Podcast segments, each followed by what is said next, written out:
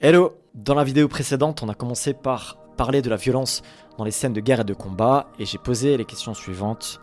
Qu'est-ce que l'on fait avec ce que l'on visionne, et comment est-ce qu'on réagit? Comment cela impacte et influence nos vies? On a vu que les plateformes de réseaux sociaux feront tout pour nous garder accrochés à l'écran et pour battre leurs concurrents, et que c'est un business puissant avec des gens qui s'en mettent plein les poches. Aujourd'hui, je propose de parler de la violence dans les séries et dans les jeux vidéo. On s'est assez habitué en fait à la violence dans les séries et dans les films, et c'est pas quelque chose de nouveau. Les Américains, eux, ils ont même réussi à la rendre drôle avec ce qu'ils appellent le slapstick. Le slapstick, en fait, c'est un genre d'humour qui implique une part de violence physique, mais qui est volontairement exagéré, comme par exemple dans Maman j'ai raté la fin, euh, quand le petit Kevin est bien réussi à surprendre des voleurs avec des pièges assez violents, mais on est mort de rire.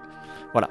Donc la violence, elle suscite une part de crainte aussi mêlée à la fascination, comme dans les séries dystopiques par exemple, des fictions qui pourraient représenter la réalité d'un futur proche. On pourrait donner comme exemple la série Black Mirror ou encore La Servante écarlate. Ce sont des séries comme ça qui nous fascinent beaucoup, ou bien des séries qui ont beaucoup marché comme La Casa des Papel ou encore Squid Game, qui sont des univers qui sont quasiment inconnus, qui nous révulsent et nous fascinent à la fois. Pourquoi? Parce que, eh bien, il y a des couleurs, il y a des émotions, il y a des, personnes à qui on s'attache et on s'identifie, mais aussi des meurtres et, et du sanglant. Et certains appellent cela l'effet catharsis.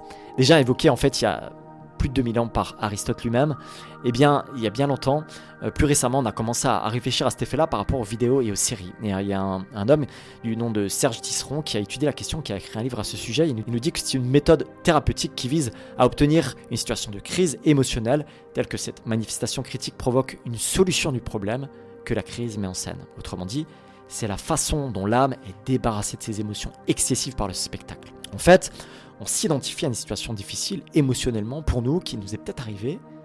Et puis, ça nous fait du bien de, voir la, situation et puis de voir la résolution de ces situations qui est visionnée. Et il y a un autre auteur qui parle de cela et qui dit que ça fonctionne parce qu'on sait que c'est fictif et qu'on est bien au chaud sur notre canapé, ce qui permet paradoxalement de, se plonger totalement dans des contenus dérangeants. C'est très bien de s'identifier à des personnages qui font ressortir des émotions, mais le problème dans cette situation souvent c'est que on peut pas traiter cela tout seul. Lorsqu'on visionne des scènes violentes de harcèlement et que on a soi-même subi ce type de, harcèlement, de situation, eh bien, ça nous remue, ça nous touche, mais de voir ces, solutions et même la résolution de ces situations, eh bien, ça, ça, ça fait pas qu'on va régler notre propre traumatisme pour autant. On a besoin d'être aidé pour cela. On a besoin d'être accompagné pour mettre des mots dessus.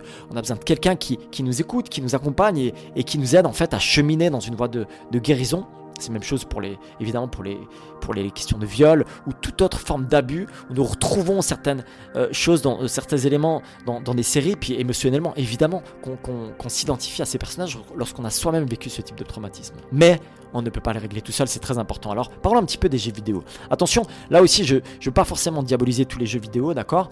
Les jeux vidéo en général, on va parler des jeux vidéo violents. Il faut dire déjà que il y a différents avis qui ont été énoncés, surtout au début des années 2000, quand c'était encore un petit peu nouveau tout ça, à l'époque de, Street Fighter, de Mortal Kombat. Il y avait certaines craintes, mais on se rendait compte que quand même, les jeunes, en fait, quand ils se retrouvaient, ils, savaient faire la part des choses.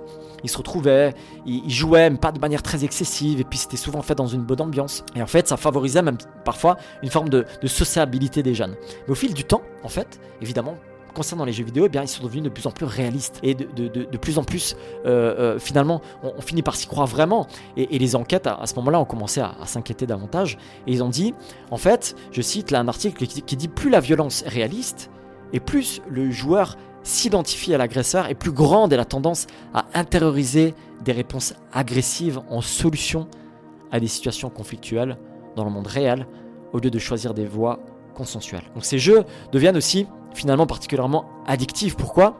Puisqu'ils ont des effets spéciaux tellement bien faits qu'on finit par se croire réellement dans, la vraie vie de ces avatars, on s'identifie à eux et que par, là on se crée une autre personnalité. Il y a certains films d'ailleurs qui, ont mis en avant le risque de, ce, monde virtuel du futur qui pourrait devenir comme dans le film Ready Player One de Spielberg une réalité. En tout cas une réalité tellement puissante que eh bien, ça, change ça change complètement l'humanité. C'est pas pour rien que l'un de ces jeux les plus célèbres est celui qui a emmagasiné le plus de dollars. Il s'agit évidemment de Call of Duty, depuis sa sortie en 2003, eh elle a généré plus de 30 milliards de dollars de chiffre d'affaires.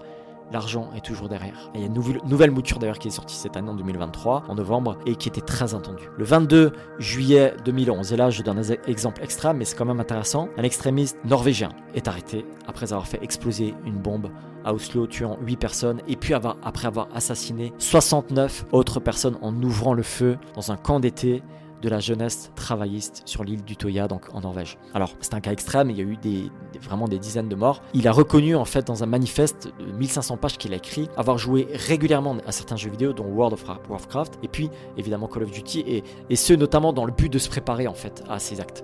Alors, certains de ces jeux ont été retirés de la vente en Norvège, juste après. Heureusement, il faut quand même dire que clairement, les conséquences si graves de la consommation intense de ce type de jeu restent tout de même assez rares. Mais c'est un exemple intéressant qu'il faut quand même mentionner parce qu'il a clairement dit qu'il jouait des heures et des heures durant à ces jeux-là et qu'il s'était entraîné dans cet esprit-là. Alors là aussi, comme pour la première vidéo, il faut se poser certaines questions lorsqu'on joue à des jeux vidéo. Vraiment des questions toutes simples en fait qui, nous gardent un petit peu euh, sur la bonne voie.